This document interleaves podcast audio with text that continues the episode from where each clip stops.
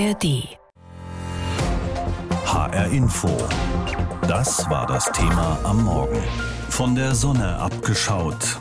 Löst Kernfusion unser Energieproblem? Es war Ende letzten Jahres, da verkündete das US-Energieministerium einen historischen Durchbruch. Zum ersten Mal gelang in einem Reaktor in Kalifornien eine Kernfusion und zwar eine Fusion, bei der mehr Energie freigesetzt wurde, als für den Versuch eingesetzt worden war. Auch hessischer Forschungsinput von der TU Darmstadt nämlich spielte dabei eine Rolle. Und seither wird immer wieder öffentlich darüber diskutiert, in welchem Umfang ließe sich solche Fusionsenergie künftig auch für die Stromerzeugung nutzen. Wäre sie womöglich eine Alternative zur bekannten Atomenergie? Und wenn ja, wie lange würde es noch bis zum Alltagseinsatz dauern? Stefan Hübner fasst wissenswerte Grundlagen dieser Diskussion für uns zusammen dass die Sonne und alle leuchtenden Sterne Energie abstrahlen, unter anderem das ist Kernfusionsreaktionen zu verdanken. Und was erstmal vielleicht ultragalaktisch klingt, hat einen handfesten Bezug zum Erzeugen von Strom auf der Erde. Kernfusion, was ist das überhaupt? Ich kann mit Kernenergie im weitesten Sinne über zwei Möglichkeiten Energie gewinnen. Ich kann schwere Kerne spalten oder ich kann leichte Kerne fusionieren.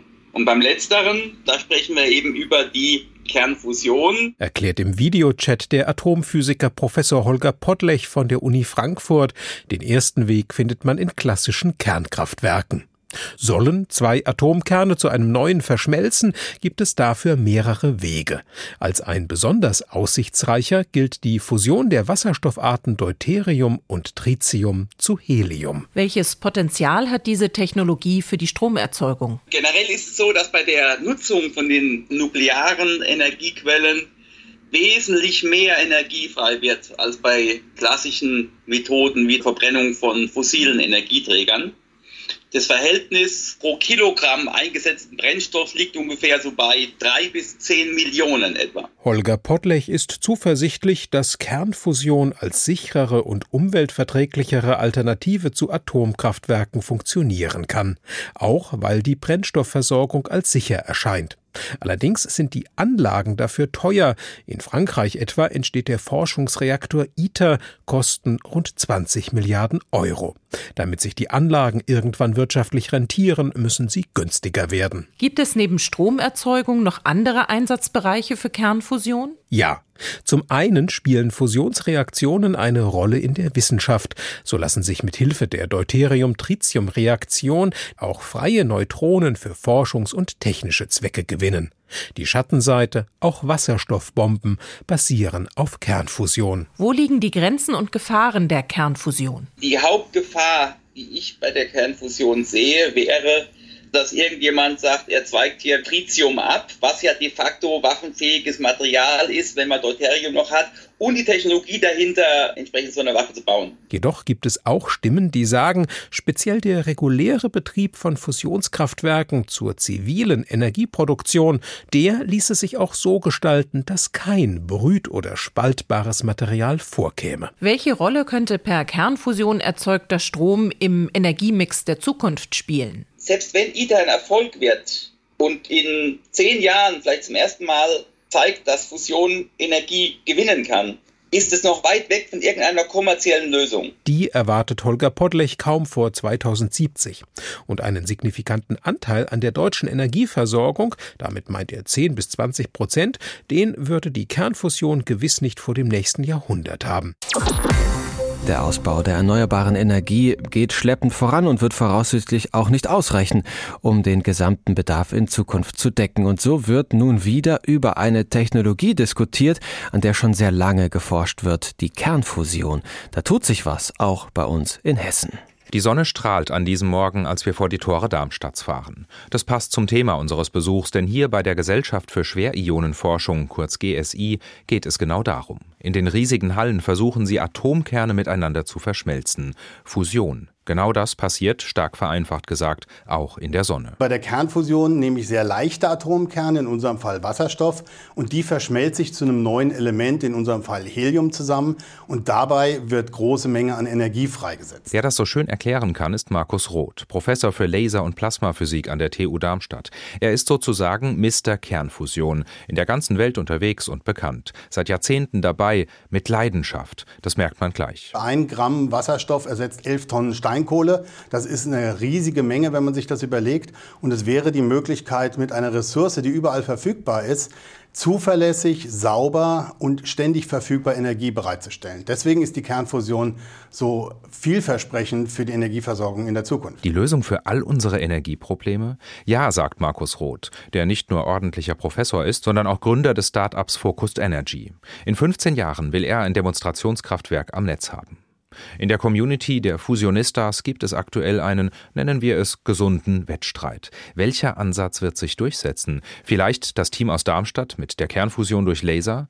Damit ist es im Dezember in Kalifornien gelungen, erstmals mehr Energie zu gewinnen, als reingesteckt wurde. Anders beim sozusagen klassischen Ansatz der Magnetfusion. An ihr wird schon viel länger geforscht. Die Technologie sei weiter und damit erfolgversprechender, sagt Milena Roveda vom zweiten hessischen Start-up Gauss Fusion in Hanau. In ihrer Vision geht 2045 ein erstes kommerzielles Fusionskraftwerk ans Netz. Wir stehen in der Produktionshalle des US-Unternehmens Bruker. Hier stellen sie supraleitenden Draht her, wie man ihn für die Magnete in MRTs in Krankenhäusern braucht, aber eben auch für Magnetfusion nutzen kann. Und so entstand Gauss Fusion. Aus der Industrie heraus, darauf legt Milena Roveda Wert. Die Industrie hat eine höhere Möglichkeit, Risiken einzugehen, hat eine andere Kapazität, auch, höhere Investitionsvolumen zu, zu reinzuholen. Und in der Industrie arbeitet man hat man einen anderen Takt als, als in den Forschungsinstituten. Ob Laser oder Magnet, Forschung oder Industrie, Werner Neumann hält das alles für einen Irrweg. Der promovierte Physiker kämpft beim Bund für Umwelt- und Naturschutz Hessen gegen jede Form von Atomenergie, ob aus Kernspaltung oder Kernfusion. Bei der Kernfusion kann man noch sehr, sehr lange warten, denke ich wirklich Jahrzehnte, bis sowas funktioniert. Und wenn, hat man wieder eine große zentralistische Struktur, braucht, braucht riesige Stromleitungen durch das ganze Land. Das kann man wirklich viel einfacher machen, dezentraler mit Windenergie und Sonnenenergie. Vor 40 Jahren war das noch nicht der Fall, aber heute haben wir Windenergie und Sonnenenergie und können uns komplett daraus versorgen. Strom zu 100 Prozent aus erneuerbaren Quellen, das wird nicht reichen. Da sind sich die Start-up-Unternehmer und Fusionsforscher einig. Es brauche verlässliche Energie in großen Mengen, wenn der Wind nicht weht und die Sonne nicht scheint, sagt Milena Roveda von Gauss. Für die sogenannte Grundlast. Solar und Wind sind super, aber die sind nicht grundlastfähig und das ist das, was wir zukünftig brauchen werden. Von einer Quelle, die die Grundlast in unserem Strommix sichert, sind wir aber noch weit entfernt. 20, 30, vielleicht 40 Jahre. Wer will das schon mit Gewissheit sagen? Aber sicher ist, es tut sich was. Und gleich zwei Startups aus Hessen mischen kräftig mit beim Zukunftsthema Kernfusion. Von der Sonne abgeschaut, löst Kernfusion unser Energieproblem, so haben wir das Thema genannt heute hier in HR Info. Unser Kollege Christoph Schelt hat über die Forschung und die Startups berichtet, die es bei uns in Hessen zu diesem Feld schon gibt.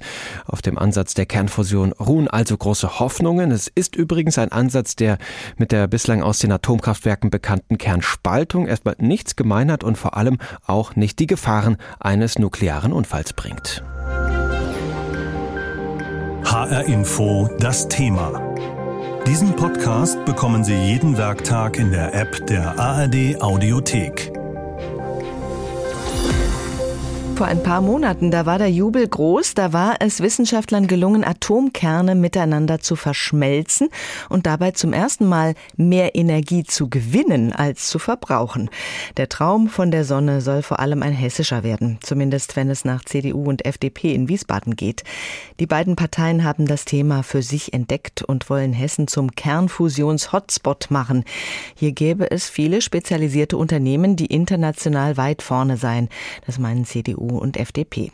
Wir gucken auf die wissenschaftliche Seite mit Christian Linzmeier. Er ist Leiter des Instituts für Energie- und Klimaforschung in Jülich im Bereich Plasmaphysik.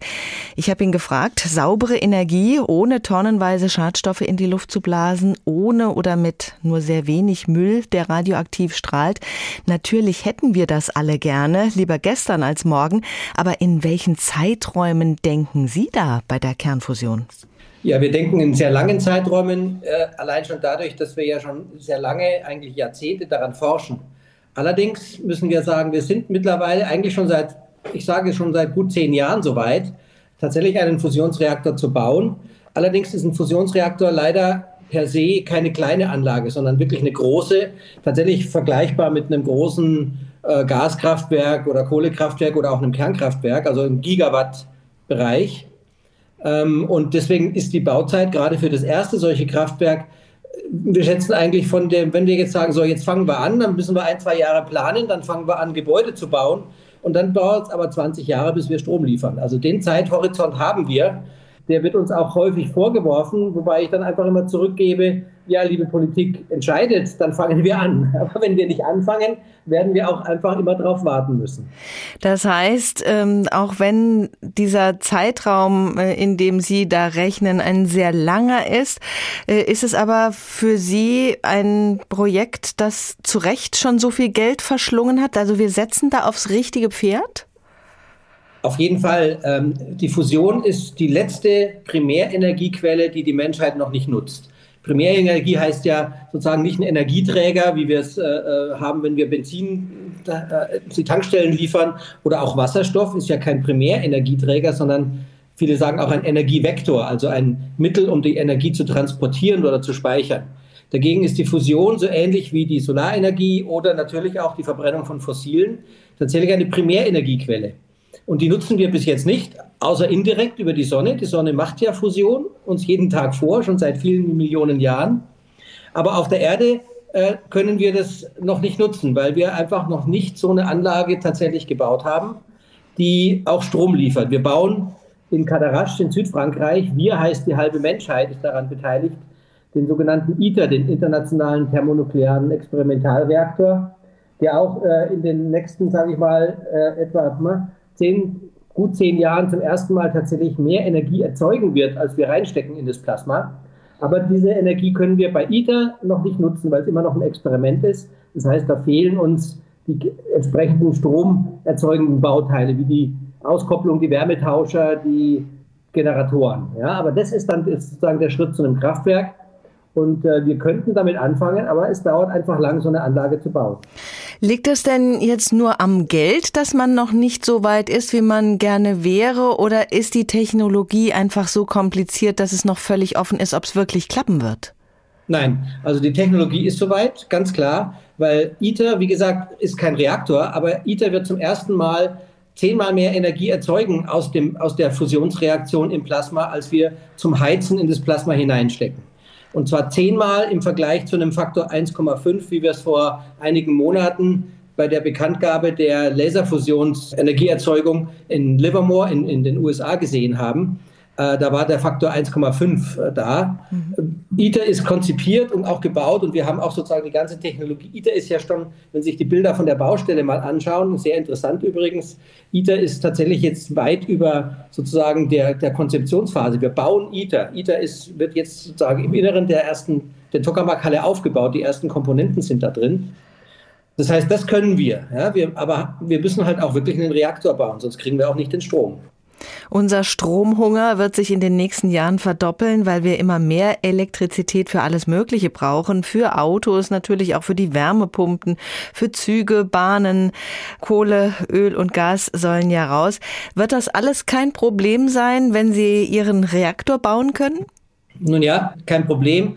Ich meine, der erste Reaktor ist natürlich nur ein Reaktor, auch wenn er vielleicht eine Gigawatt Kapazität an Leistung hat es ist trotzdem nur einer, bevor sozusagen unser nationales oder europäisches Energiesystem einen signifikanten Fusionsstromanteil hat, brauchen wir einfach einen ganzen eine Anzahl von, äh, von, von solchen Fusionskraftwerken. Und auch wenn wir für den ersten jetzt 20 Jahre brauchen, wir rechnen nicht damit, dass die weiteren auch so lang dauern, aber der erste dauert halt lang. Ja?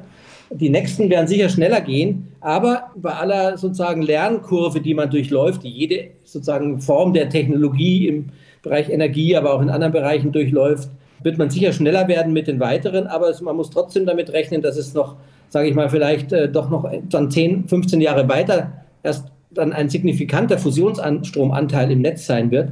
Nichtsdestotrotz, die Rohstoffe, die wir verwenden, nämlich Deuterium aus dem Meerwasser, ein schweres Wasserstoffisotop, Und Lithium, das kennen wir alle aus den Batterien, äh, kommt aus Gesteinen, weltweit verfügbar, sind auf der menschlichen Skala praktisch unbegrenzt verfügbar.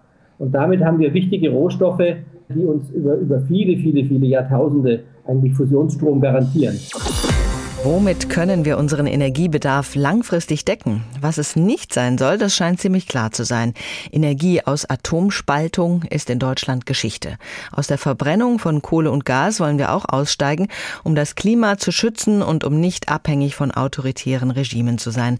Aber werden erneuerbare Energien das alles auffangen können? Darüber wird heftig diskutiert, auch bei uns in Hessen.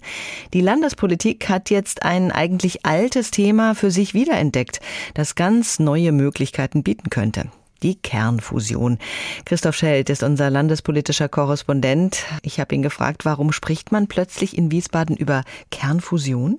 Ja, weil es einen wichtigen Meilenstein gegeben hat im Dezember 2022. Da ist es Forschenden in Kalifornien zum ersten Mal gelungen zu zeigen, dass mit Kernfusion auf der Erde Energie erzeugt werden kann. Und zwar mehr, als man vorher reingesteckt hat. Bei näherer Betrachtung stimmt das zwar so nicht ganz, aber es hat eben gezeigt, da könnte nach Jahrzehnten der Forschung doch was gehen. Und diese Nachricht, die kam eben während wir über Atomausstieg und Energiekrise wegen des Kriegs in der Ukraine gesprochen haben. Und deshalb hat das so viel Niederschlag gefunden in einer breiteren Öffentlichkeit und eben auch in der hessischen Landespolitik. Und wie bearbeiten die Parteien in Wiesbaden dieses Thema jetzt? Ja, die FDP, die ist sozusagen ganz heiß. Das ist ja die Partei mit dem Schlagwort Technologieoffenheit. Die hat im Februar schon einen Antrag in den Hessischen Landtag eingebracht. Hessen soll zum führenden Standort für Kernfusion gemacht werden. Die CDU, die hat sich das bei ihrer Klausur in Fulda im März in ihr Zehn-Punkte-Programm geschrieben. Herz, Härte und Hightech hieß das ja. Und die Fusion, die ist eben sozusagen der Hightech-Part in diesem Programm. Auch aus Sicht der CDU hat Hessen das Zeug, da ganz vorne mitzuspielen. Und die CDU legt übrigens großen Wert darauf, dass sie schon voriges Jahr zu ihrem Energie Energietag eingeladen hat, bei dem auch Experten zur Kernfusion angehört wurden. Ja, und die anderen Parteien im Landtag, die haben wir auch mal gefragt, da gibt es deutlich weniger Begeisterung. Zu teuer, dauert zu lange und die Politik soll sich aus der Forschung eh raushalten, sagt die AfD. Die SPD vertritt die Meinung, das bringt uns nichts, um aktuelle Energieprobleme zu lösen. Und von FDP und CDU sei das nur ein Manöver, um die Wende hin zu den Erneuerbaren zu verschleppen. Und auch die Linke ist bei dem Thema eher skeptisch. Warum ist denn aus Sicht von FDP und CDU ausgerechnet Hessen so gut geeignet, um ein führender Player beim Thema Kernfusion zu werden? Ja, da sind sich die regierende CDU und die oppositionelle FDP mal einig, weil es in Hessen, insbesondere im Rhein-Main-Gebiet, hervorragende Voraussetzungen gäbe. Hören wir mal kurz die beiden Fraktionschefs im Landtag. Zuerst Ines Klaus von der CDU. Erstens, wir haben Spitzenforscher an der TU Darmstadt bei diesem Thema. Es gibt auch bundesweit nur zwei Start-ups, die sich um das Thema kümmern. Und wenn dann die Spitzenforschung und das Start-up zusammenkommen und das neben einem Teilchenbeschleuniger, den wir auch noch in Darmstadt haben, dann muss man sich um das Thema kümmern. Und René Rock von der FDP, der schaut außerdem noch auf die Wirtschaft. Wir haben hier in dieser Ballungsregion viele Unternehmen, die im Bereich Laser und Laserlinsen äh, sehr aktiv sind. Wir haben damit ein Cluster aus Wissenschaft und Industrie, die besonders im Schwerpunkt Darmstadt eine Möglichkeit einer Entwicklung bieten und das sollten wir nutzen. Also einerseits die akademische Forschung, dann die Start-up-Szene und dazu noch die etablierten Unternehmen aus der Industrie und das zusammengenommen gibt Hessen aus Sicht von CDU und FDP hervorragende Startchancen für die Kernfusion. Wie schätzt du das als Landtagskorrespondent ein? In fünf Monaten wird ein neuer Landtag gewählt. Hat das Thema das Zeug zum Wahlkampfschlager? Nein, das glaube ich ehrlich gesagt nicht. Wir reden ja über 15, 20 Jahre mindestens, bis da was konkret werden könnte, wenn es gut läuft. Wir reden über viele Millionen, die an Fördergeld ausgegeben werden. Für die Lösung unserer Energieprobleme in der Gegenwart wird das tatsächlich nichts helfen. Kurzum, für den doch sehr schnelllebigen Wahlkampf, da taugt das sicher nicht. Ich glaube, den Parteien war es einfach wichtig zu zeigen, wir denken auch weiter, wir beschäftigen uns auch mit Technologiethemen, mit Zukunftsthemen, die auch mal länger brauchen als eine Legislaturperiode. Das nehme ich Ihnen schon ab, aber Wählerstimmen kann man damit, glaube glaube ich, kaum gewinnen. HR Info. Das Thema. Wer es hört, hat mehr zu sagen.